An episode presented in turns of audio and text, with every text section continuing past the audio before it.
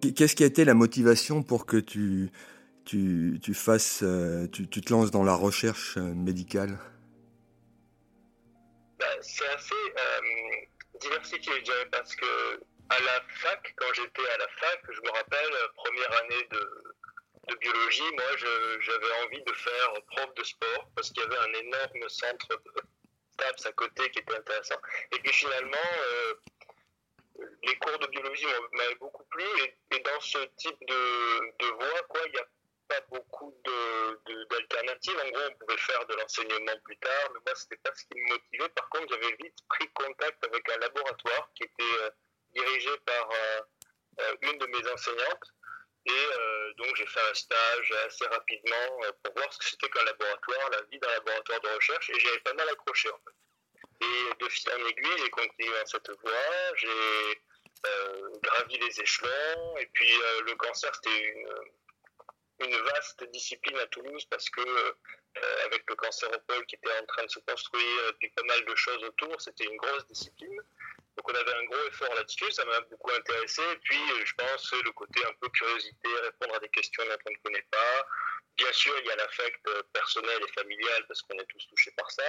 Et euh, du coup, ça m'a vraiment intéressé. Ça faisait appel à des, questions qui me, qui taraudaient. Quoi. Comment le corps euh, se comporte de manière normale, qu'est-ce qui fait qu'il devient anormal, comme dans des, dans des, maladies? Et le cancer, comme c'est une maladie qui regroupe pas mal de disciplines à la fois, c'est intéressant d'arriver par là. Mhm. Et bon, tu vois, euh, ça, ça, le temps est passé vite, je trouve, à l'université, et le temps que je, me, que je me pose vraiment pour me dire, bon, bah, qu'est-ce que je fais? J'étais déjà à la porte de, enfin, à la fin de mon master, donc à la porte de la thèse, et j'ai eu l'opportunité de continuer dedans, et ça, m'a vraiment euh, plu. Euh... D'accord. Et, et, alors, euh, tu t'es formé après en France, ou, ou alors tu as ton, horizon s'est élargi vers, euh, vers les pays étrangers, etc. Bah, alors, tout d'abord en France, bien sûr, parce que euh, j'ai donc fait 8 euh, ans d'études à l'Université Paul Sabatier à Toulouse. donc là, c'était une très bonne formation, à la fois je dirais, académique, dans le sens des connaissances acquises, parce que, comme je te le disais, c'est un grand centre de cancérologie. Mhm. Et en plus, dans les, dans les techniques appliquées, parce qu'on faisait beaucoup de stages dans des laboratoires. Donc ça, ça m'a vraiment marqué parce que j'avais une, une mentor qui était très axée sur la compréhension des mécanismes, le, ce qu'on appelle le fondamental, en fait, qui est en fait la compréhension de comment le, le, le, corps va fonctionner, comment le mécanisme très particulier fonctionne dans la cellule cancéreuse, par exemple. Donc ça, j'ai une formation très fondamentale là-dessus qui m'a beaucoup servi par la suite. Et si tu veux, au bout de ma thèse, donc ça faisait, ça faisait en gros six ans que j'étais dans un laboratoire français, dans plusieurs laboratoires français, j'ai eu envie de euh, voir un peu euh, l'extérieur, qu'est-ce que c'était ailleurs, et notamment aux États-Unis, parce que aussi, euh, tout au long de ma formation, vous nous avez bien expliqué qu'il fallait s'ouvrir à la recherche mondiale. La recherche, c'est un environnement mondial dans lequel les chercheurs collaborent tous ensemble. Mhm. et donc, du coup, on nous avait très vite dit il faut partir, il faut vous ouvrir aux horizons. Et, et alors, quoi de mieux que les États-Unis, parce que c'est un un pays où il y a un énorme effort euh, financier sur la recherche. Et euh, pour ça, du coup, je suis parti compléter ma formation à Boston, qui est une ville scientifique fantastique, entre les différents centres reconnus comme Harvard, le MIT et d'autres hôpitaux comme le Dana-Farber, ou même euh, des universités, où là où j'étais, Boston University, c'est une université qui a la faculté d'être aussi axé sur le social et qui fournit des soins quasiment gratuits aux personnes défavorisées. Et donc, du coup, euh, c'était vraiment un complément très important pour moi de voir une autre façon de penser la recherche, de la pratiquer aussi, parce que ça n'a rien à voir avec la France. Ouais. quelle différence en fait il y a euh, justement à ce niveau-là entre la France et les, et les États-Unis? Qu'est-ce qui est fondamentalement euh, différent? S'il y a une différence ça n'a rien à voir dans le sens où la recherche est pensée différemment. Dans, aux États-Unis, la, la, particularité, c'est que, bah, c'est une particularité générale aux États-Unis, hein, c'est que personne n'est permanent. donc, si tu veux, un laboratoire existe car il obtient un financement. Mhm. ça, c'est pareil qu'en France. Il obtient un financement pour travailler. Sauf qu'aux États-Unis, l'argent de, de, ce financement couvre aussi bien la position du chercheur et donc son salaire, son, son train de vie, et ça, tous ces consommables, ce qu'on appelle, tous ces, tout, tout l'argent dont il a besoin pour faire sa recherche, pour acheter des produits, euh, des animaux s'il travaille sur les animaux, etc. En France, euh, la recherche publique est euh, ainsi faite que les, chercheurs, quand ils sont recrutés, sont des personnes engagés par l'État, ce sont des fonctionnaires. du coup, leur salaire est couvert par l'État et l'argent qu'ils demandent n'est exclusivement fléché qu'à leurs euh, produits consommables et aux étudiants qui peuvent engager, voire des postdocs comme, ce que je suis en ce moment. Donc, si tu veux, il y a une euh, notion de durabilité qui n'est pas la même. Donc, ce qui fait que dans l'effort des chercheurs américains, ils sont constamment en train de trouver de l'argent et des financements pour persister. Aussi, euh, la situation aux États-Unis fait que euh, tu peux te faire euh, virer du jour au lendemain, donc il y a une certaine pression constante sur, sur l'employé et l'employeur américain. Et après, la, grosse, voilà, après la, la, majeure différence, c'est aussi la, la quantité d'argent qui est mise. Nous, quand j'étais à Boston, pour te donner une ordre d'idée, on était une petite équipe, on était cinq, et on a obtenu un financement du gouvernement américain qui était euh, sur 5 ans de 1 million de dollars.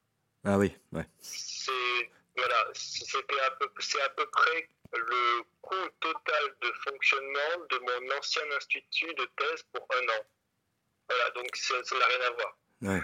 Euh, voilà. Après, euh, sinon, la, la, qualité de la recherche française, je trouve, c'est notre niveau de formation, notre niveau pointu de formation. Ouais. Et on arrive avec un, package, euh, quand on va là-bas, en tout cas, on est très apprécié parce qu'on arrive avec un package que, non pas, pour, la, pour, de plein, pour plein de raisons, mais la première, c'est que comme l'argent, euh, enfin, les, études, pardon, coûtent tellement cher, que peu de gens finalement vont faire un doctorat, vont faire euh, 8 ans d'études dans des universités qui coûtent très cher. Donc, si tu veux, nous, à côté, on, a, on, balance avec une formation de pointe. Et, et quand on arrive là-bas avec, avec de l'argent pour fonctionner, c'est parfait. Par contre, quand on n'a pas d'argent pour fonctionner, c'est le labo ferme du jour au lendemain. Quand en France, il y, a tout un, un, équilibrage de ça en recrutant les personnels comme des fonctionnaires, mhm. euh, ce qui assure une certaine euh, stabilité dans le, dans le temps. D'accord, oui, c'est le jour et la nuit, quoi. Et, et en, France, donc, euh, est-ce que tu t'es posé la question pourquoi euh, ces financements ne sont pas euh, ne sont pas à la hauteur comme aux États-Unis de, d'une envie de, d'avoir des financements pour pouvoir justement faire de aboutir à, une recherche quoi finalement et, et, aboutir soit à un résultat parce que qu'est-ce qui se passe quand tu, fais une recherche est-ce que tu as des, euh, notamment par exemple en France, des, des, des, euh, résultats euh, attendus où c'est on, on, injecte de l'argent pour faire de la recherche, quoi, sans savoir si, si on, va y, on va arriver au bout de, et trouver quelque chose, un vaccin par exemple pour le cancer ou... Alors oui, tu as, bien euh, trouvé la question. Nous, pour avoir un, financement, on est obligé de faire des demandes extrêmement précises. En fait, il y a trois principaux euh, financeurs, on va dire. Il y a l'État, sous de diverses euh, formes, qui propose des, financements aux chercheurs. Il y a des fondations privées, des associations de patients aussi qui viennent donner de l'argent à la recherche et dans de rares cas, des entreprises privées qui collaborent.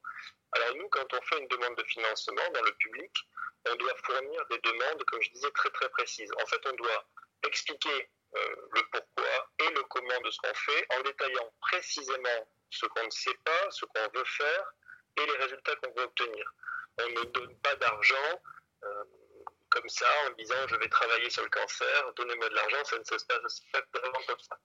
Alors, à la, différence de ce qui existe dans la recherche privée, par exemple, avec euh, les, euh, les, crédits d'impôt recherche qui sont eux ouverts à des entreprises qui demandent de l'argent sur des sujets assez larges. Nous, on est obligé de fournir des, dossiers très complets et très précis et qui sont extrêmement bien vus et relus par des comités scientifiques qui, en retour, nous disent oui ou non pour obtenir de l'argent. Par exemple, moi j'en ai euh, écrit un il n'y a pas longtemps pour obtenir deux ans de financement supplémentaire sur mon projet. C'était un projet sur la Fondation de France, qui est un, organisme indépendant. Le dossier que je devais fournir, c'est un dossier où je détaillais sur cinq pages tout mon projet scientifique avec les résultats que je souhaite obtenir et comment je vais les obtenir. Donc c'était quand même quelque chose d'assez détaillé. Et, mm. quand, là je parle d'un projet sur deux ans, quand on écrit un projet sur une équipe entière, ce sont vite des, des dossiers de 40-50 pages où il faut expliquer très précisément pourquoi. Et si on ne le fait pas, on se fait débouter rapidement, on n'obtient pas l'argent. Ouais, tu veux dire que ça peut être un frein à, justement à la recherche, quoi. Donc c'est un paradoxe qui est assez euh, hallucinant en tout cas. Et, ce qui est encore plus flagrant, je dirais, c'est que plus ça va aller, dans, plus on monte les échelons dans la recherche, plus notre travail est plutôt un travail de, de, cherche, de, recherche de financement que de recherche euh, expérimentale. c'est un peu grossier ce que je veux dire, mais un labo qui n'a pas de financement n'existe pas. Donc on est toujours en train de chercher des financements en parallèle de chercher euh, nos questions euh, sur le cancer, par exemple. Donc il y a dans une équipe toujours quelqu'un qui réfléchit à l'argent et comment l'obtenir, et quelqu'un qui réfléchit à la question et comment la poser, et aux résultats qui viennent en fait euh, serrer tout ça dans un cercle un peu vertueux ou vicieux selon comment on voit les choses. Après, euh, ce qui est vrai, c'est qu'il y a des efforts nationaux qui sont faits pour aider la recherche. on a eu le plan cancer il n'y a pas longtemps, qui a été une injection de beaucoup d'argent pour la recherche contre le cancer. Là, on voit bien avec euh, l'épidémie de Covid-19, il y a eu beaucoup d'argent qui a été levé très rapidement pour des projets euh, pour aider la recherche, mais c'est toujours soumis à euh, réserve de proposer des, dossiers très, très ciblés, ce qui est quelque part une manière de, de contrôler euh, l'efficacité de notre travail parce qu'on ne peut pas demander de l'argent public comme ça et le, euh, dépenser sans, contrôle. Ça veut dire que quelque part, il faut faire aussi des choix dans la, dans la formation, enfin dans la, dans la recherche, au détriment peut-être d'autres recherches sur des maladies peut-être où il y a moins de cas. Euh, c'est euh, ah oui, tout à fait. Tout à fait. Si jamais euh, tu travailles sur le cancer, tu as beaucoup plus d'argent que si tu travailles sur une maladie rare, euh, sur le paludisme, etc. Et, même, je dirais, le côté un peu tordu de la chose, c'est que des fois, sur un sujet précis, on est obligé de privilégier des questions plutôt que d'autres parce qu'on sait que certaines vont pouvoir être financées et d'autres non. Donc, si jamais tu te poses une question qui est euh, très en, en, vogue, je dirais, euh, tu vas vite avoir de l'argent. Si c'est pas du tout en vogue ou que c'est controversé, ce sera beaucoup plus difficile. Donc, notre travail, c'est de jongler entre les deux et de peser le pour et le contre. Sachant qu'en en plus de ces demandes, on fournit des rapports d'activité qui viennent en gros rendre compte de la façon dont on a dépensé l'argent et de nos résultats et que si par exemple nos idées ont été mauvaises et que nos résultats sont, nuls, eh bien euh, on a peu de chances d'avoir un financement suivant euh, sur la même question si on ne change pas les choses. Ouais. Donc ça veut dire qu'il faut toujours se réadapter en permanence euh, pour pouvoir obtenir ces fameux crédits pour pouvoir euh, se lancer dans, dans, une recherche. Ben, c'est un peu, c'est un peu une, une marque de, du travail que je fais, c'est-à-dire qu'en recherche, déjà on doit s'adapter aux questions qu'on pose, parce que la technique évolue, notre connaissance évolue, les maladies évoluent, donc on est toujours en train de, de s'adapter, d'aller euh, sur de nouveaux terrains, et en parallèle, il faut aussi qu'on fasse la même chose sur euh, nos, nos, structures pour les maintenir, pour être sûr que on ait assez de personnel et d'équipement pour travailler. Voilà. Mhm. Et alors, quelle est, la, vision à long terme de, la recherche en règle générale? Moi, ça, me fait penser, moi qui m'intéresse aussi à la, médecine en général, quoi. Euh, euh, euh quand je vois tout ce qui est mis en place en termes de consommation, de, de, au niveau des aliments que l'on mange, etc. Je trouve qu'il y, y, y, a un grand écart en fait, et puis il y a, il y a une, comment dire, euh, quelque chose qui, qui ne va pas dans le même sens, c'est-à-dire qu'on on, a appris évidemment qu'avec euh, la nourriture, euh, bon, il n'y a pas que la nourriture, mais il y a aussi l'air qu'on respire, etc., qui nous amène à, finalement à être quand même malade, entre guillemets, bien souvent. Et, justement, tous ces efforts que qu'on fournit pour avoir des financements, pour pouvoir rechercher des, des, des choses qui vont pouvoir pallier à, ces maladies-là. Je trouve qu'il y a un paradoxe là-dedans. Euh. Toi, comment tu ressens ça, en fait euh, Le fait que, que bon, tu recherches des, des, solutions pour, euh, pour pallier à ces maladies, en, sachant que ces maladies proviennent, effectivement, on le sait maintenant, de, différents facteurs qu'on pourrait éventuellement atténuer. Peut-être pas supprimer, mais enfin, en tout cas atténuer. Oui, bah, tu, as, tu as raison. Je trouve que c'est une excellente question et qui met en perspective un peu ce qu'on fait et comment on vit et, vers où on va.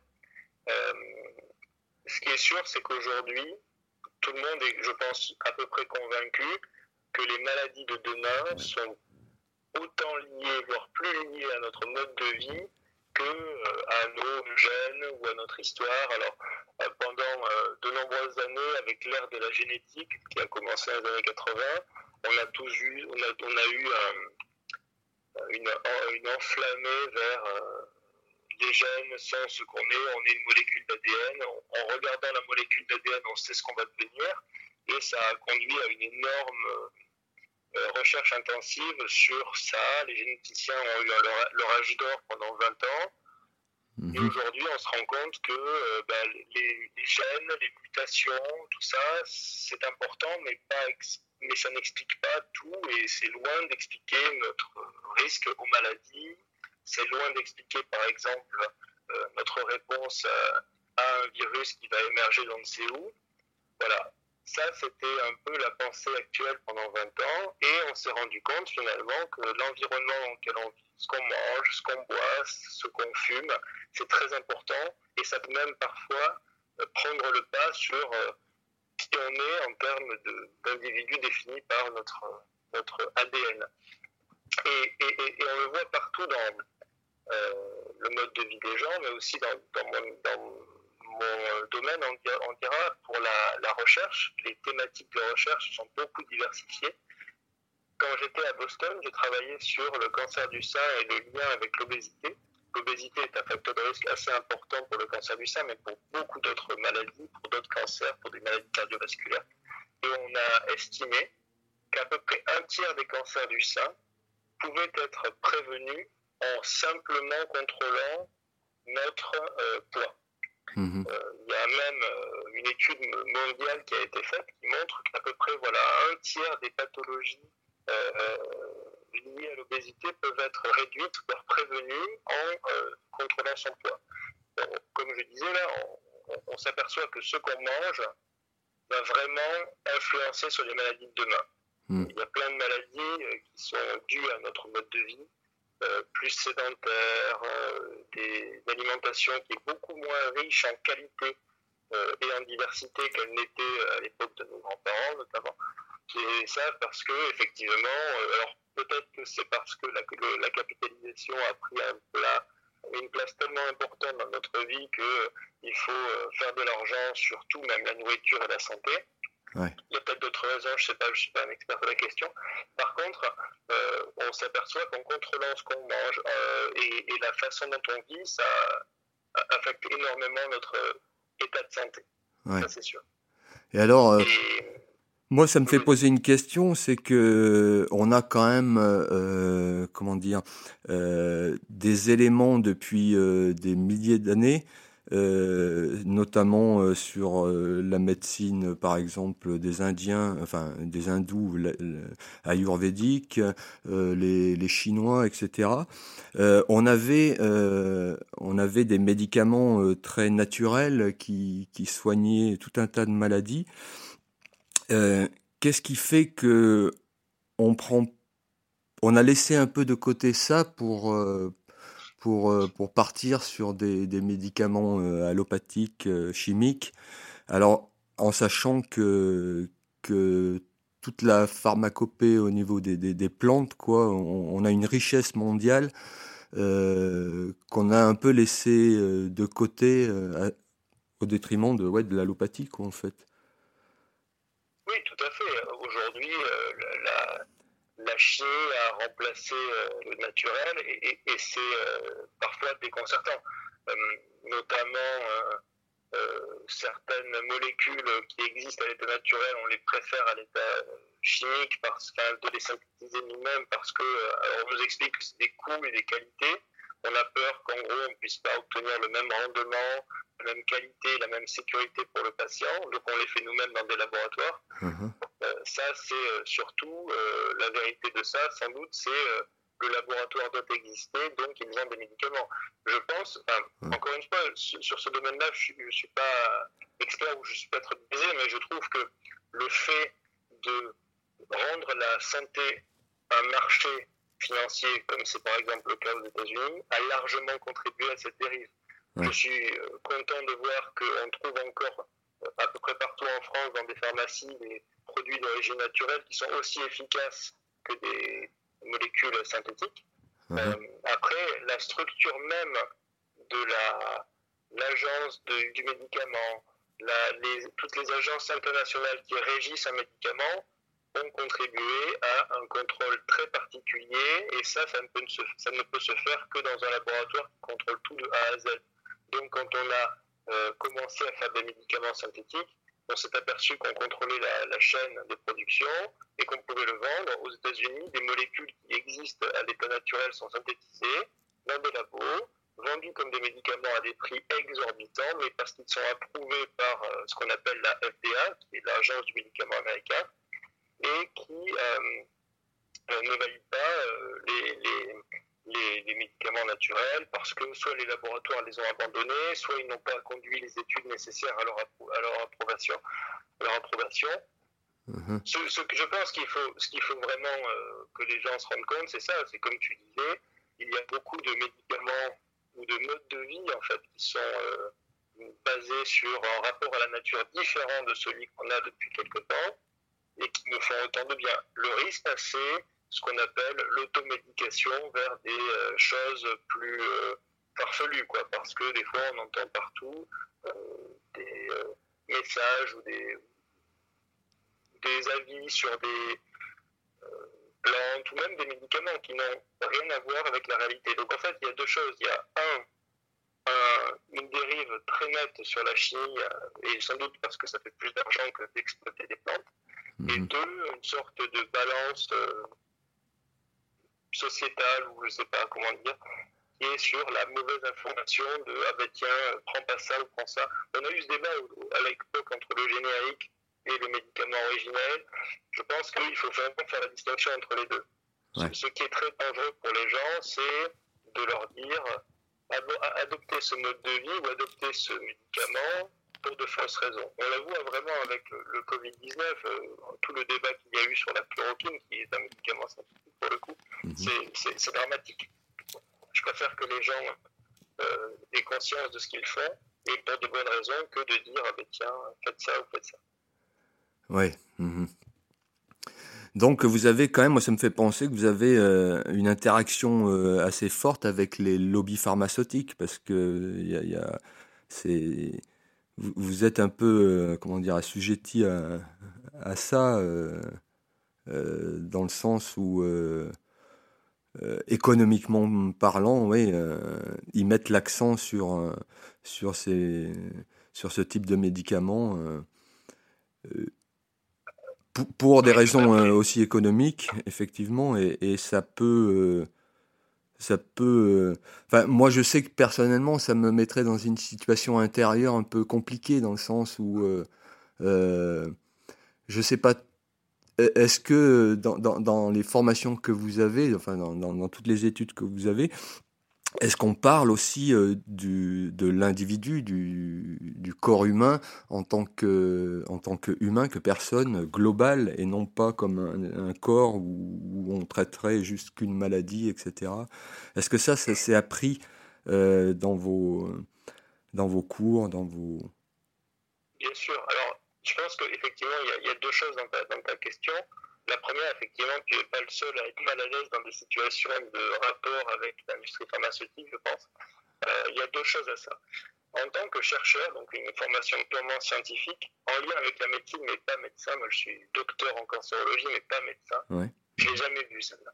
Euh, les seuls euh, rapports que j'avais, c'était euh, des cours par des pharmaciens qui étaient en fait des intervenantes dans des labos Mhm. pour euh, de la pharmacodynamie, enfin des, des, des, notions de pharmacie, mais très, très, très vastes.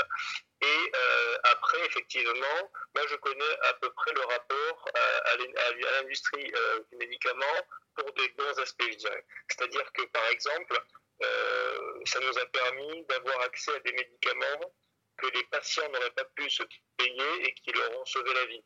Par contre, euh, dans le côté médical que je fréquente beaucoup plus depuis euh, maintenant euh, que je suis actif dans des labos, donc par exemple aux États-Unis, mais surtout ici à Paris, à, à l'hôpital Necker, il y a un très fort, une très forte connexion. La plupart des médecins, pas des chercheurs, mais des médecins qui donc sont vraiment issus du monde médical, ont un pied ou une connaissance dans un labo, soit pour développer des médicaments, soit pour euh, euh, avoir accès facilement à ces médicaments. Donc, si tu veux, les hôpitaux sont en très forte interconnexion avec les industries du médicament parce que ce sont leurs fournisseurs. Et donc, du coup, ça, ça peut entraîner des dérives. Par exemple, un laboratoire va dire à un hôpital de faire un, partenariat et en, retour, il leur donne la molécule pour traiter les patients. Donc ça, ça peut poser de gros problèmes de, euh, l'éthique, ouais. on, regarde ça. Moi, je suis moins exposé à ça, et en tout cas, je le regarde avec beaucoup de distance. Par contre, pour ta deuxième partie, qui est à mon avis plus intéressante, évidemment, et c'est essentiel, en, en, fait, la, la dérive euh, des études de, de, de, de, sciences euh, appliquées, ou même des fois de médecine, c'est de considérer que le tissu malade et pas la personne porte le tissu. Alors, peut-être même que, euh, alors nous, on n'est pas des infirmiers, on n'est pas des du personnel euh, hospitalier soignant comme ça, donc on a moins euh, l'occasion de voir le patient malade. Enfin, ouais. si on vraiment s'implique dedans, moi, moi c'est mon cas, donc je, je peux t'en parler. Ouais. Euh, évidemment, il faut penser euh, à l'individu en premier, notamment euh, à son bien-être, à la façon dont il va réagir, et pas seulement, ah ben tiens, comment son foie va réagir si je donne cette molécule. En plus, à, je, je dirais que à Boston, on était dans un hôpital, donc les patients nous entourent en fait. Et ça, je trouve que c'est une connexion qu'on doit absolument garder. À Necker, c'est pareil, les enfants sont avec nous tout le temps. Ouais. Donc on peut les voir, on peut les fréquenter. Euh, et ça, c'est une connexion qui est pour moi essentielle. Il y a le danger de la recherche, c'est qu'on est souvent, on peut facilement, je dirais, être isolé et donc travailler sur une maladie, sur des cellules de patients, sur des tissus, mais sans, les, sans voir la, la, le côté pratique des choses et le côté appliqué. Et la chance que j'ai, c'est d'être dans un laboratoire qui fait de la recherche transnationale, qui va donc de la paillasse à la clinique. Et donc, euh, la grande question qu'on se pose aujourd'hui dans, ce, dans, dans, dans, mon labo, mais ailleurs, c'est comment personnaliser nos approches, c'est-à-dire comment pouvoir donner un médicament à tel patient et pas un médicament pour tous les patients. Ouais. Et donc, faire en sorte que la médecine soit plus personnalisée, centrée sur l'individu, pour qu'elle puisse mieux le servir mieux guérir parce que c'est beaucoup plus efficace quand on peut traiter quelqu'un en particulier et pas une généralisation de médicaments sur les symptômes. Mais c'est euh, le grand challenge de la médecine, euh, on va dire, actuelle, c'est la, la, thérapie ciblée et personnalisée. Oui, d'accord. Alors oui, d'autant plus que toi, tu travailles donc avec euh, des enfants, on va dire, enfin, euh, euh, à la recherche euh, concernant des enfants, quoi. Il y a d'autant plus, c'est carrément différent d'un adulte, c'est-à-dire que là, tu es face quand même à, un enfant, donc il n'a pas forcément la même compréhension qu'un adulte. Donc il, faut, prendre en compte cette, considération et, peut-être ce, comment on arrive à, à, comment dire, à créer un, lien entre l'enfant et, soi-même, enfin le, chercheur. est-ce que tu, est-ce que toi, tu as euh, rencontré des difficultés, par exemple, à ce niveau-là, euh, euh, de, pouvoir exprimer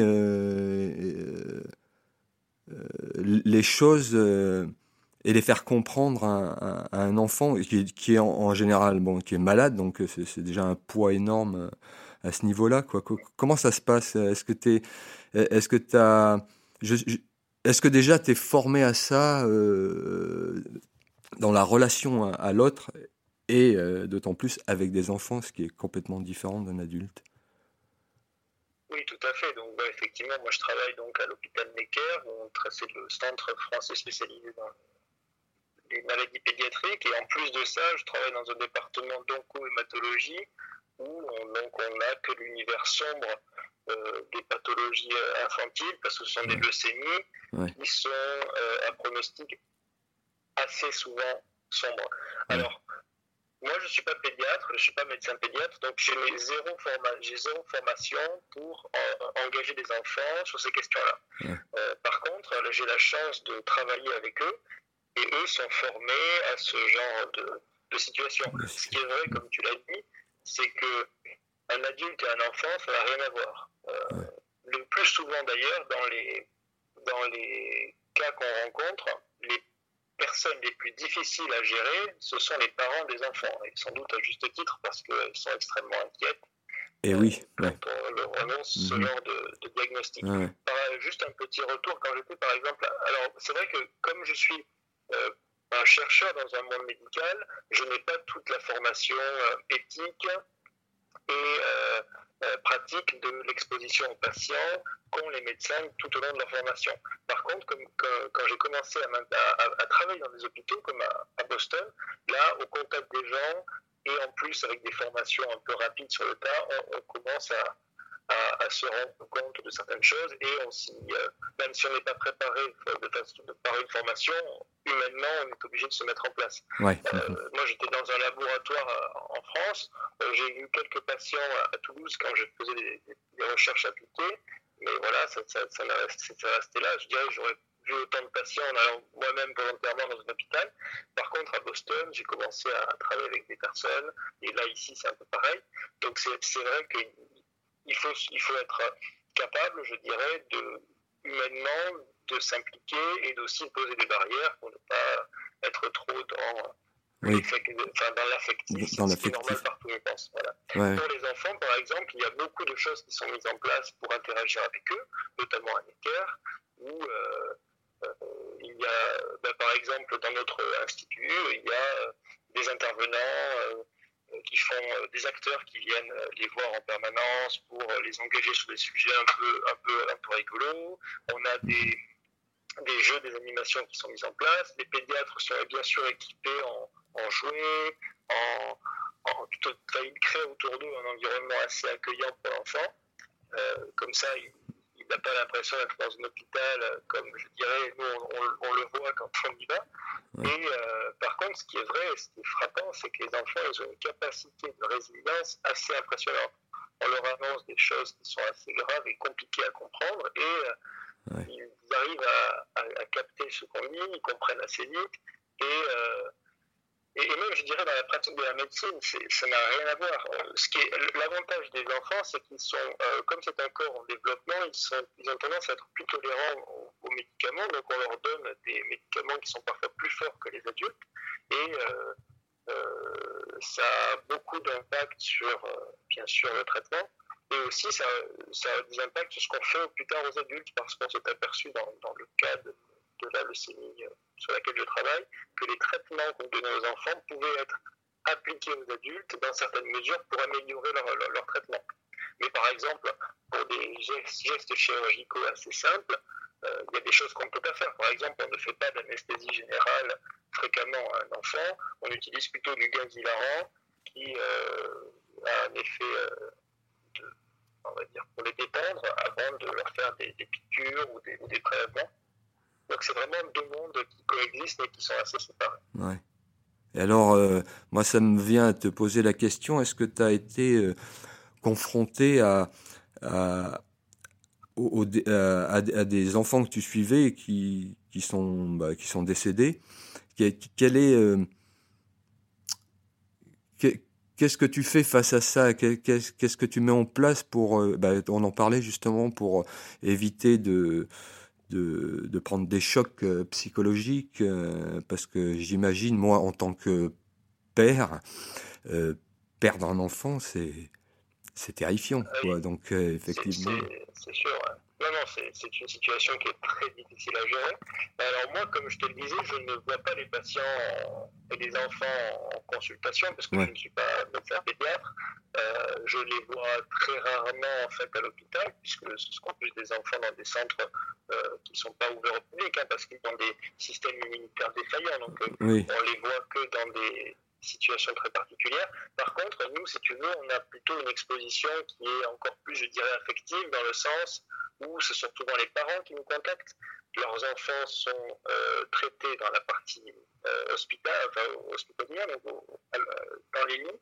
Et nous, on est, comme on, est le bâtiment à côté de ça, on reçoit leurs prélèvements, on reçoit des, informations des parents. Les médecins pédiatres sont aussi avec nous, donc on a toujours un suivi de, ces cas-là. Donc c'est difficile de, parce qu'on n'a pas le visage de l'enfant avec nous, mais on a toutes les informations et souvent les mauvaises informations. Et donc par exemple, je peux parler de plusieurs cas. Moi, mon travail dans ce, dans ce contexte-là consiste à recevoir un, échantillon de la maladie de l'enfant et à développer une stratégie pour trouver des médicaments qui pourraient l'aider et qui pourront aider aussi euh, les générations futures d'enfants. Et euh, donc, on est un peu, des fois, dans l'urgence à traiter des, avec des, molécules qui ne sont pas des médicaments, mais qui sont en cours d'expertise et mmh. qui euh, pourraient être peut-être données à l'enfant qui est en général. Euh, alors, dans ces cas-là, c'est des cas très désespérés, puisque ce sont des jeunes qui ont rechuté, qui sont résistants aux médicaments actuels, et donc on a une possibilité de leur donner des médicaments ou des molécules qui ne sont pas encore euh, des médicaments validés. Et euh, par exemple, un cas dramatique qui, me vient de suite en tête, c'est un petit enfant qui est venu euh, à l'hôpital juste avant Noël, l'an dernier, qui est arrivé, je crois, le 17 ou le 18 décembre.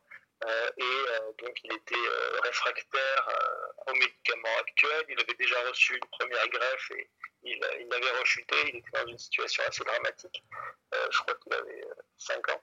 Et euh, donc 5 ans, il a eu une rechute, ça veut dire qu'il a eu une leucémie autour de 2 ans, un traitement lourd pendant 2 ans, une rechute quasiment après, donc à 5 ans, il était déjà en, cinquième ligne de traitement, donc il y avait eu 5 différents médicaments avant qui n'ont pas marché. Et donc ce patient arrive quelques jours avant Noël euh, à l'hôpital, euh, et donc on reçoit des, moi je reçois des, échantillons de ce petit enfant et on me demande de traiter, euh, de tester nos molécules, nos, projets dessus pour essayer de lui donner quelque chose. Et en fait, on s'aperçoit que ben, tous nos médicaments connus ou en, cours de traitement ne marchent pas, rien ne marche, et la seule chose qui semblait à peu près fonctionner, ce sont des stratégies expérimentales qu'on développe dans mon laboratoire, mais qui sont très très précoces et qu'on n'a absolument pas le droit de donner à quelqu'un comme ça parce qu'il faut euh, toute une, expertise sur la, question.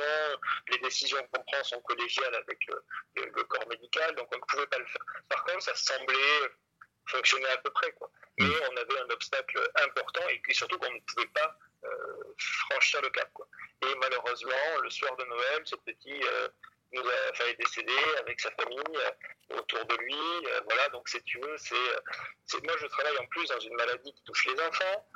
Et quand ils, quand ils sont malades, c'est une maladie qui est extrêmement rapide et, malheureusement dans, de très nombreux cas mortels. Donc on parle d'un enfant qui en une semaine euh, étaient hospitalisés et des.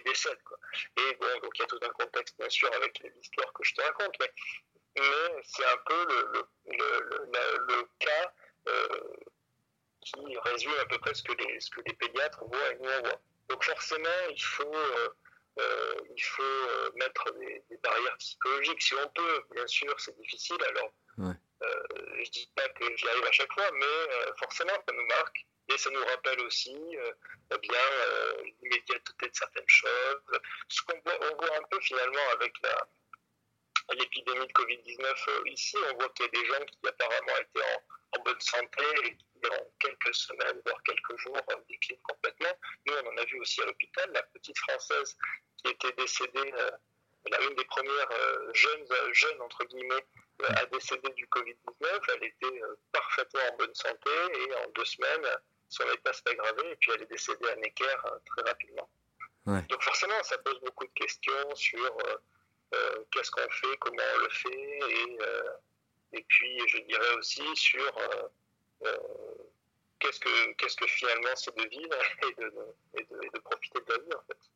Oui, tout à fait. Oui, oui. Qu'est-ce que c'est que la vie Oui. ouais, c'est. Ouais.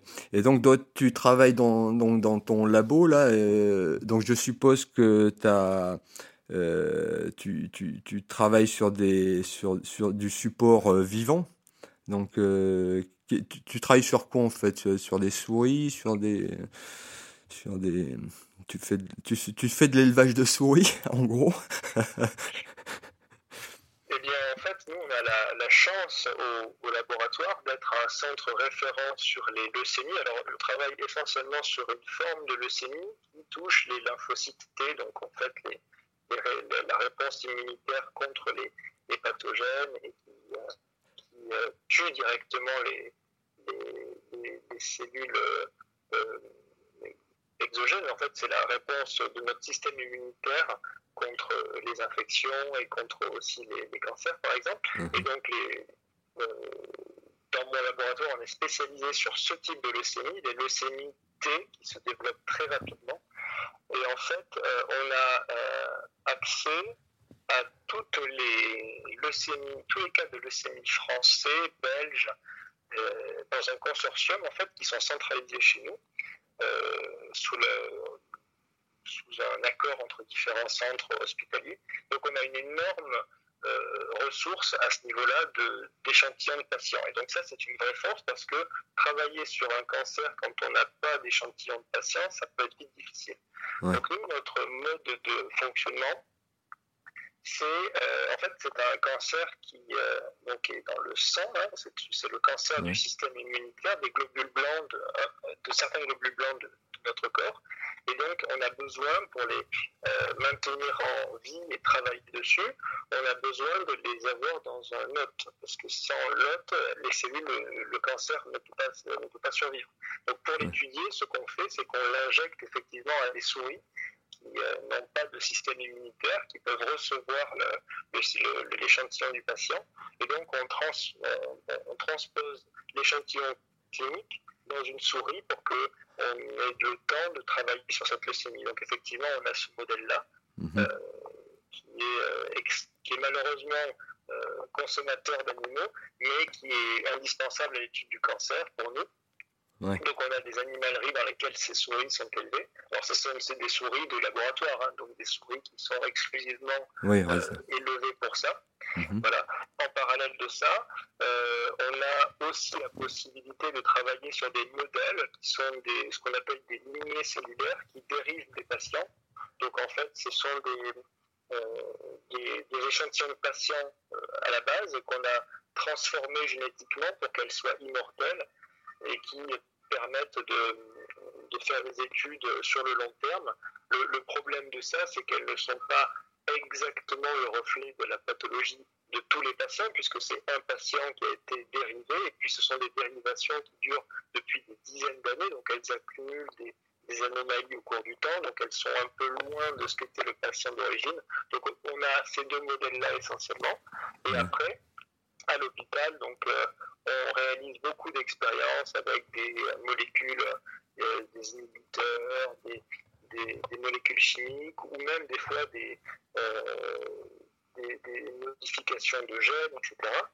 Euh, sur ces leucémies pour soit identifier par exemple des marqueurs thérapeutiques qu'on pourrait utiliser pour prédire l'action d'un médicament, soit pour trouver de nouveaux médicaments, soit pour comprendre la, biologie la, de, la, de la tumeur pour essayer de mieux la cibler.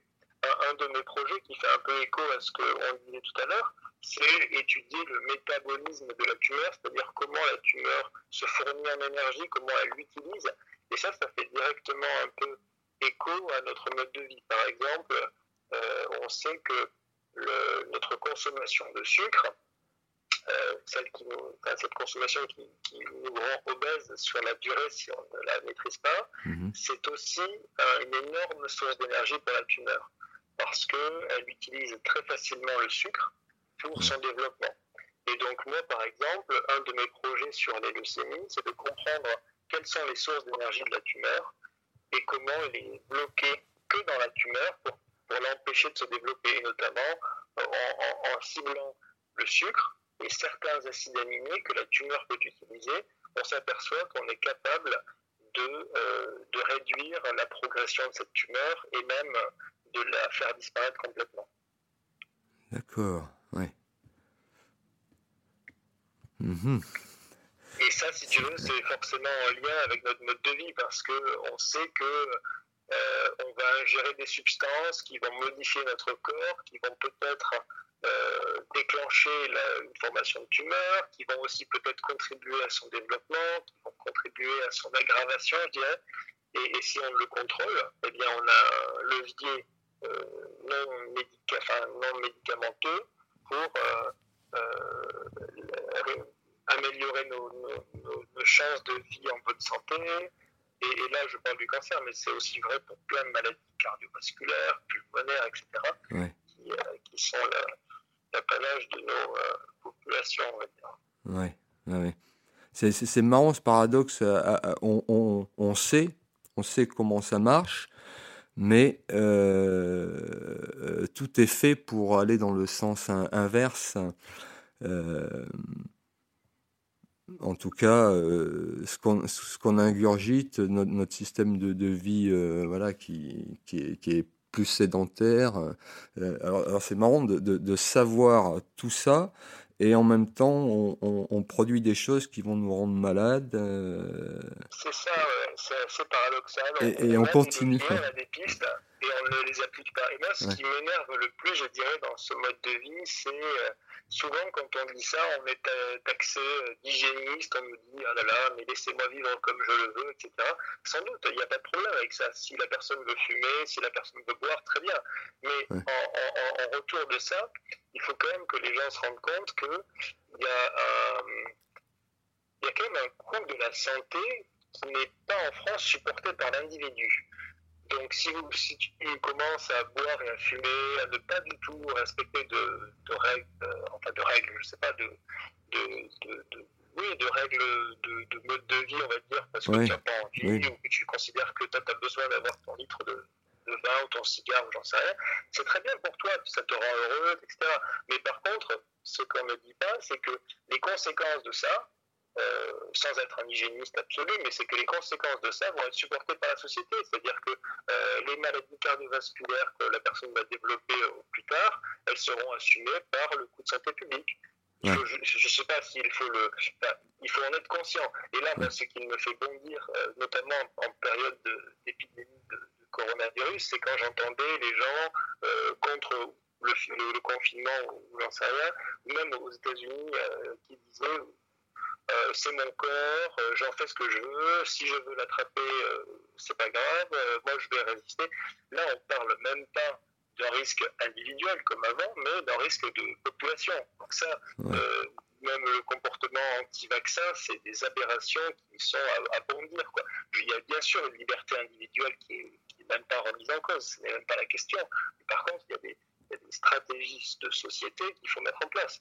Parce que si on ne le fait pas, on met tout le monde à risque. Et ça, c'est dramatique. Et par rapport à la, à la consommation et le mode de vie, c'est vrai qu'aujourd'hui, on a des leviers et on a des tentations et on a des consommations qui sont parfois complètement paradoxales.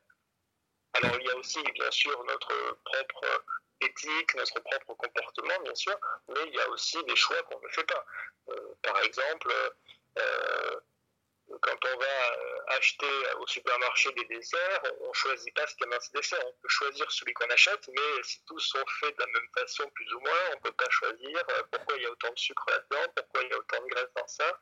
C'est vrai qu'il y a une part de responsabilité qui incombe à, l'industrie alimentaire qui est aussi non négligeable. Ouais. Mhm.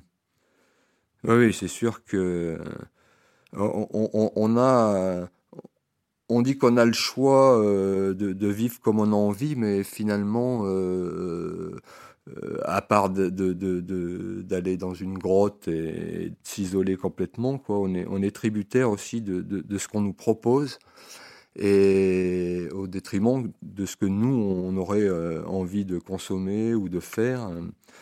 Et ça, je trouve que c'est une. Euh, ouais, intérieurement, ça pose quand même une, sacrée éthique et, de se dire, euh, mais. Euh, c'est ça, tu es un peu dans un système qui est, qui est ce qu'il est et il faut trouver sa place dedans. Alors tu peux faire le choix d'en sortir, de développer ton autarcie, ou... mais c'est très vite, tu vois, euh, connoté négativement. On t'explique que tu vas aller faire l'ermite, aller lever tes choux dans un champ. Non, il y, a, quand même une, des intermédiaires, si tu veux. Et, je pense peut-être que, bon, après, peut-être que c'est une utopie, mais quand on voit des crises sanitaires comme maintenant, où tout d'un coup, tout change en, très rapidement, notre mode de vie est, chamboulé et, s'expose à des, à, des, modifications profondes, je pense, il y, a des, il y a des déclics qui se font. Alors là, c'est mm. un virus, mais ça pouvait être autre chose. Et euh, très rapidement, on s'aperçoit que les gens, euh, enfin certains en tout cas, font euh, un mouvement vers ce qu'ils appellent un retour aux sources, en tout cas un changement. Et c'est plutôt positif de se dire que, eh bien oui, si tu achètes des légumes qui sont cultivés dans un jardin ou dans des conditions à peu près normales, c'est mieux que d'acheter des produits ou des légumes qui sont euh, élevés en batterie à coup d'insecticides, d'antibiotiques parfois, oui, c'est sûr. Et euh, il y a une conscience de consommateur qu'il faut euh, mettre en place pour que le système puisse changer dans, dans son intégralité. Oui, ouais, tout à fait. Ouais, ouais c'est ça, ça, reste euh, ça reste le grand défi euh, euh, je dirais de, l'humanité quand on voit effectivement la période du corona nous a clairement fait voir que qu'il y a des changements et qu'on doit s'adapter en permanence en fait à chaque individu euh, doit en permanence s'adapter comme, euh, comme on s'adapterait euh, quand on fait, je sais pas, un projet ou, ou une activité. On, s'adapte toujours, on se réadapte hein, en fonction de, de ce qui nous arrive. Ou du... c'est, c'est assez. c'est assez. ouais.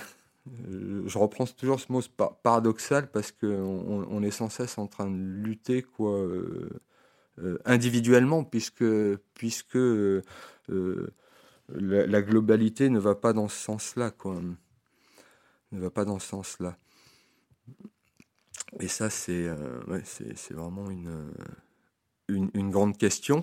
je voulais revenir aussi toi en tant que, chercheur, quoi, justement, où tu été confronté à, cette recherche et tout, est-ce que est-ce que tu as, des, éléments, toi, personnels, je dirais, euh, que tu vois dans ta transformation ou dans, tes envies, etc., euh, euh, en, rapport à, ce que tu fais? Je ne sais pas si je m'exprime bien, mais est-ce que éventuellement, toi aussi, en tant que chercheur, tu t'étudies, toi, avec tes moyens, de ce qui se passe à l'intérieur, par exemple? Ou est-ce que tu fais des, des, est-ce que est-ce que ton système, par exemple, d'alimentation de, de, euh, n'a pas changé ou alors euh, tu, tu, fais plus attention à ça en tant que toi chercheur parce que tu es confronté vraiment à, à, la réalité hein, de... Oui, bien sûr. Mais en, tout cas, ce qui est sûr, c'est crois que c'est Oscar Wilde qui disait une, phrase un peu comme ça, c'est que ah, quand on, on, conduit des expériences, finalement, on apprend aussi beaucoup sur nous-mêmes. Euh, le fait de se poser des questions sur des sujets euh, bon, euh, très précis ou même des fois sociétaux, forcément, ça conduit à une introspection. Et, et, et, et c'est vrai que quand on voit notamment l'impact de notre mode de vie sur notre santé, forcément, on est obligé de prendre des décisions. et donc, forcément, plus on apprend des choses, plus on exploite des, euh, des situations, plus on se rend compte qu'il faut euh, l'appliquer à nous-mêmes parce que soit c'est par exemple protecteur d'une certaine maladie, soit, soit ça procure un avantage de bien-être ou de meilleur euh, de, confort, on va dire. Et donc forcément, oui, moi je, me rends compte qu'il y a plein de choses qui ont changé dans mon rapport aux choses, dans mon mode de vie aussi, parce que on prend conscience des fois différemment de, certaines euh, choses, de la, du rapport simplement à la vie, du rapport aux choses qu'on aime faire, à ce qu'on n'aime pas faire, et, surtout à l'engagement.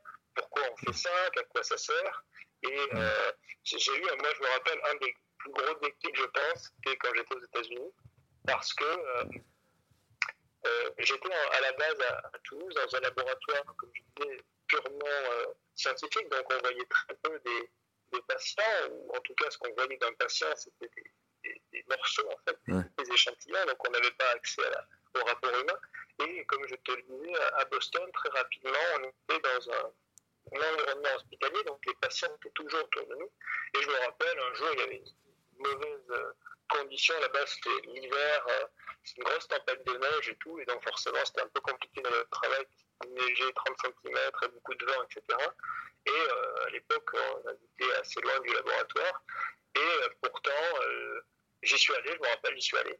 Et donc, c'était une heure de marche dans la neige, etc. Bref, et en, arrivant à, l'hôpital, enfin au laboratoire, je voyais qu'il y avait les patients qui venaient quand même les patients étaient toujours là et tu te rends compte que toi, si tu veux pas venir au travail, si tu n'as pas envie de faire quelque chose, ben, pas grand-chose finalement te l'empêche, à moins d'avoir bien sûr une nécessité absolue, etc. Mais dans mon travail au laboratoire, ce que je ne faisais pas aujourd'hui, j'aurais pu le faire demain.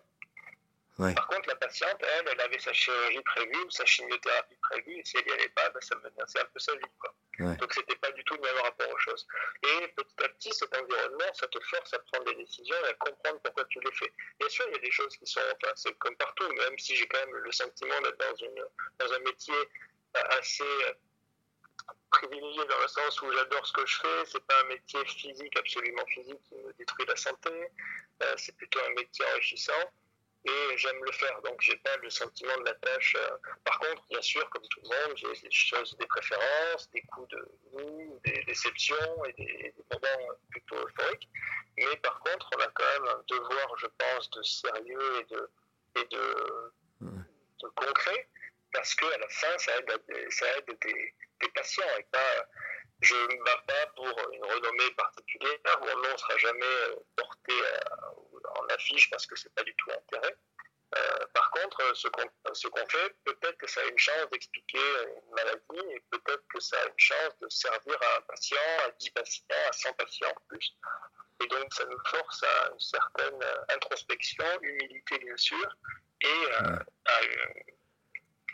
euh, le mot anglais me vient parce que je, je suis encore perdu là mais c'est un certain commitment sur enfin, une sorte de, de, dévotion à faire ça parce que euh, c'est c'est notre peut-être notre but, enfin en tout cas le mien, en tant qu'individu quoi. Ouais, ouais, ouais. Euh, un certain engagement, euh, ouais, ouais, à, à, et savoir, euh, ouais, se poser des questions pourquoi on fait ça. Euh, euh, et, et, avoir une compréhension. Je trouve que d'ailleurs, euh, quand on quand on, on, redonne cet espoir, enfin, la, la compréhension est, est, vraiment nécessaire pour pouvoir euh, après la, la, la, transmettre à, à, je dirais à la masse, quoi. Euh, ouais, tout à fait. Ouais. Ça, je. C'est sûr. Hum. Ouais, je... Et pour moi, si tu veux, c'est un, un, peu un moteur de ce que je fais, c'est-à-dire j'ai toujours été attiré par la compréhension d'un phénomène parce que euh, j'ai toujours considéré que euh, si je ne comprends pas euh, le cancer ou la pathologie, ou même la chose que j'ai en face des yeux, je vais peut-être avoir du mal à interagir avec elle, à l'étudier, à la contrer quand il s'agit d'une maladie. Si on ne comprend pas la personne à qui on a affaire, on va avoir peut-être plus de, de, distance ou de, de, sentiments négatifs à son encontre, alors que si on comprend la personne en face, eh ben, on est beaucoup plus enclin à avoir des discussions plus amicales, plus cohérentes, plus tolérantes aussi. Il y a plein de, plein de choses que la peur ou l'incompréhension nous font faire qui sont complètement euh, dramatiques. Et, et, et, c'est vrai que euh, dans mon métier, bon, bien sûr, c'est important. La compréhension, c'est la clé mais euh, c'est aussi, comme tu le disais, la communication euh, qui est importante, notamment la communication au grand public, expliquer ce qu'on fait, pourquoi on le fait, comment on le fait, hmm. parce que euh, ça sert à rien de dans sa tour d'ivoire à, à, penser sur soi-même, etc. Et, et, non, au contraire, il faut être capable de transmettre nos informations et de les transmettre, je dirais, avec la plus grande rigueur et le plus grand sérieux, parce que ce qu'on donne, euh, du fait de notre position de, scientifique dans un laboratoire, ce sont des informations qui affectent des gens. On ne peut pas se permettre de faire un peu ce qu'on a vu pendant ces quelques mois, des déclarations un peu, je trouve, légères sur la santé, en disant, en forçant tel ou tel médicament, en disant que ça va guérir une situation, c'est pas vrai. Et donc, ça nous oblige à être très humble sur ce qu'on fait, et à être euh, capable aussi de l'expliquer dans des mots simples et, clairs. Hmm. oui, oui c'est, puis c'est valable aussi dans nos, dans, nos rapports tous les jours avec, euh, avec autrui, avec l'être humain. Euh, pouvoir, comment dire, écouter l'autre sans, sans, sans, jugement, parce que c'est vrai qu'on a tous tous tendance à, juger tout de suite euh, et ce qui nous, ce qui nous freine un peu dans, dans, dans, le, dans le cheminement qu'on peut avoir après avec euh, un individu, quoi, où, ça peut permettre, si on, si on libère ça, de, de pouvoir aller plus loin, d'avoir une compréhension mutuelle et, de, et, de se comprendre finalement. Exactement, je suis entièrement d'accord avec toi. Euh, très souvent, on va mettre des barrières, soit morales ou même des fois physiques, pour se prémunir des, des autres qu'on ne comprend pas ou dont on a peur ou dont on ne veut pas comprendre. Et euh, parce que c'est facile à faire et ça permet de résoudre soi-disant des problèmes rapidement, ce qui n'est pas du tout le cas. Euh, et effectivement, euh, comprendre, écouter et savoir qui on a en face, qui est notre interlocuteur, etc. C'est une, c'est notre quotidien en fait, et, ça, et ça régit notre quotidien. Mm-hmm. Et ça s'applique très rapidement, on le voit dans des situations mondiales, c'est que en fait, on est tous sur la même planète, on partage tous le même air, on voit presque tous la même eau. Et, euh, et, pourtant, euh, dans certains cas, eh bien, euh, on ne se tolère pas, on se rejette, on se repousse. En fait, non, on, on fait partie d'un même bateau. Il est gros, certes, mais il est là. Et on gagnerait beaucoup plus à essayer de vivre ensemble. Le vivre ensemble est primordial plutôt que de s'écharper pour des petits bouts de terre ou de ouais. d'argent qui sont partout et, oui, oui. et, pas mm. en tout cas accessibles à tout le monde. Ouais. Comme, comme, si, euh, comme si chaque individu vivait dans son monde euh, euh, et il y aurait 7 milliards de mondes, puisque ça, voilà, voilà alors qu'en fait nous vivons tous dans le dans un monde, si on prend la Terre comme un, un monde défini, quoi, et, et, non pas chacun vit dans son monde. Exactement. Exactement. Et d'ailleurs, je dirais, ça, le, enfin, c'est mon côté scientifique, mon côté biologique de la chose, ce monde existe car il est, euh, euh il n'est pas clos justement, il y a des échanges partout possibles. Euh, ce qu'on fait nous, ça, on le fait grâce et aussi à cause de, personnes, et ce qu'on fait va influencer d'autres personnes, et inversement, on est dans un système, ce qu'on appelle un écosystème, en fait, un ensemble qui interagit avec lui-même, et, euh, et, surtout pas un espace cloisonné, comme tu disais, euh, très individualiste, centre-centré. Euh, non, c'est pas comme ça que ça marche. D'ailleurs, si, si, on pousse un peu la métaphore au corps humain, le corps humain, c'est un système qui vit une permanence d'échange entre les cellules, entre les tissus, entre les organes, et le moment où les, ou si on, si on applique ce, cette, cette, image de, de, cloisonnement et de, de blocage d'interaction, ça se passe à la mort quand chaque cellule est isolée, n'interagit avec rien, et donc le système est mort. Au contraire, nous, en vivant, on échange tout, on vit partout, ça fourmille d'interactions, et c'est ça qui fait la richesse de notre, de notre corps et de notre, à, à plus grande échelle de notre société. Ouais.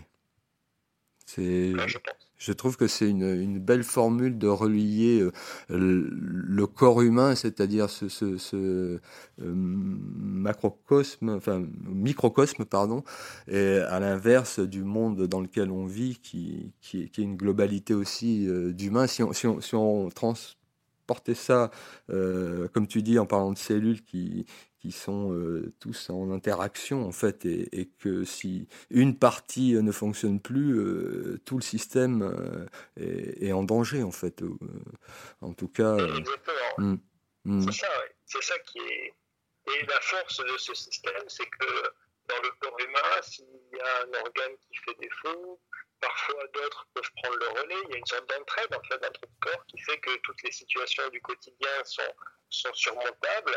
Et quand, quand on a soif, eh bien, c'est une coopération de plein de muscles et de plein d'organes qui font qu'on peut prendre un verre d'eau, le boire, etc. Et donc, il y a une entraide naturelle, et, c'est vrai que ça serait beau de pouvoir l'avoir euh, abouti à ce niveau dans le monde dans lequel on vit. On a la chance en France d'avoir un système qui est quand même assez basé sur la coopération. Moi, c'est vrai qu'on était aux États-Unis pendant 4 ans, j'ai pu voir un monde très différent, très individualiste, et, on en voit très vite les limites. Euh, surtout quand ça va pas. Euh, donc, mais bon, euh, comme partout, il y a des inégalités, il y a des discriminations, il y a des conflits entre, entre, entre personnes, entre populations, et ça, c'est c'est dramatique de voir le cas et, depuis, depuis, plusieurs années maintenant le, le, creuser, enfin, de creuser un fossé entre des gens, ça n'a jamais été une solution et ça ne sera jamais une solution pour régler les problèmes. Oui. C'est sûr. Oui. On, on, on voit d'ailleurs euh, dans des époques très anciennes, quand euh, les, premiers hommes, quoi, euh, ils, dans, leur, euh, on va dire, dans leur lieu de vie, quoi, ils avaient, ils avaient bah, le l'endroit où ils mangeaient et puis l'endroit aussi où ils se réchauffaient et où il y avait une, une comment dire, une, des liens qui se resserraient pour pouvoir bah, à la fois survivre, échanger et, et on s'est rendu compte que je sais plus lequel euh, des, des, des, premiers hommes là euh, était vraiment euh, quelqu'un qui cherchait à avoir du contact avec les gens et non pas une peur.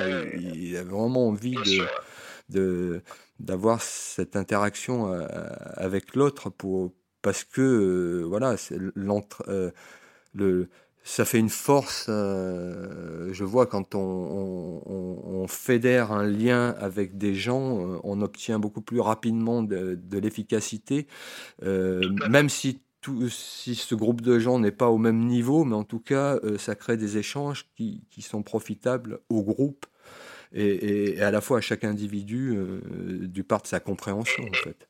Exactement, voilà, c'est toujours mieux d'avoir une fédération de gens, comme tu dis, effectivement, et c'est souvent le, la clé, c'est même des gens de différents niveaux, mais il ne faut surtout pas commencer à penser que parce qu'on n'est pas du même euh, niveau social, soi-disant, de l'autre, on ne peut pas aller vers lui, c'est totalement idiot comme réflexion. Au contraire, on ne peut pas former des castes de gens par niveau social pour penser que euh, ça va aller mieux. Il y avait des théories de de, de monde idéal où euh, des technocrates forment un, gouvernement ou une sorte de, groupe décisionnel et les autres agissent. Non, c'est totalement aberrant comme système de fonctionnement. D'ailleurs, on le voit dans notre monde actuel, dans, même dans notre, au niveau de notre pays.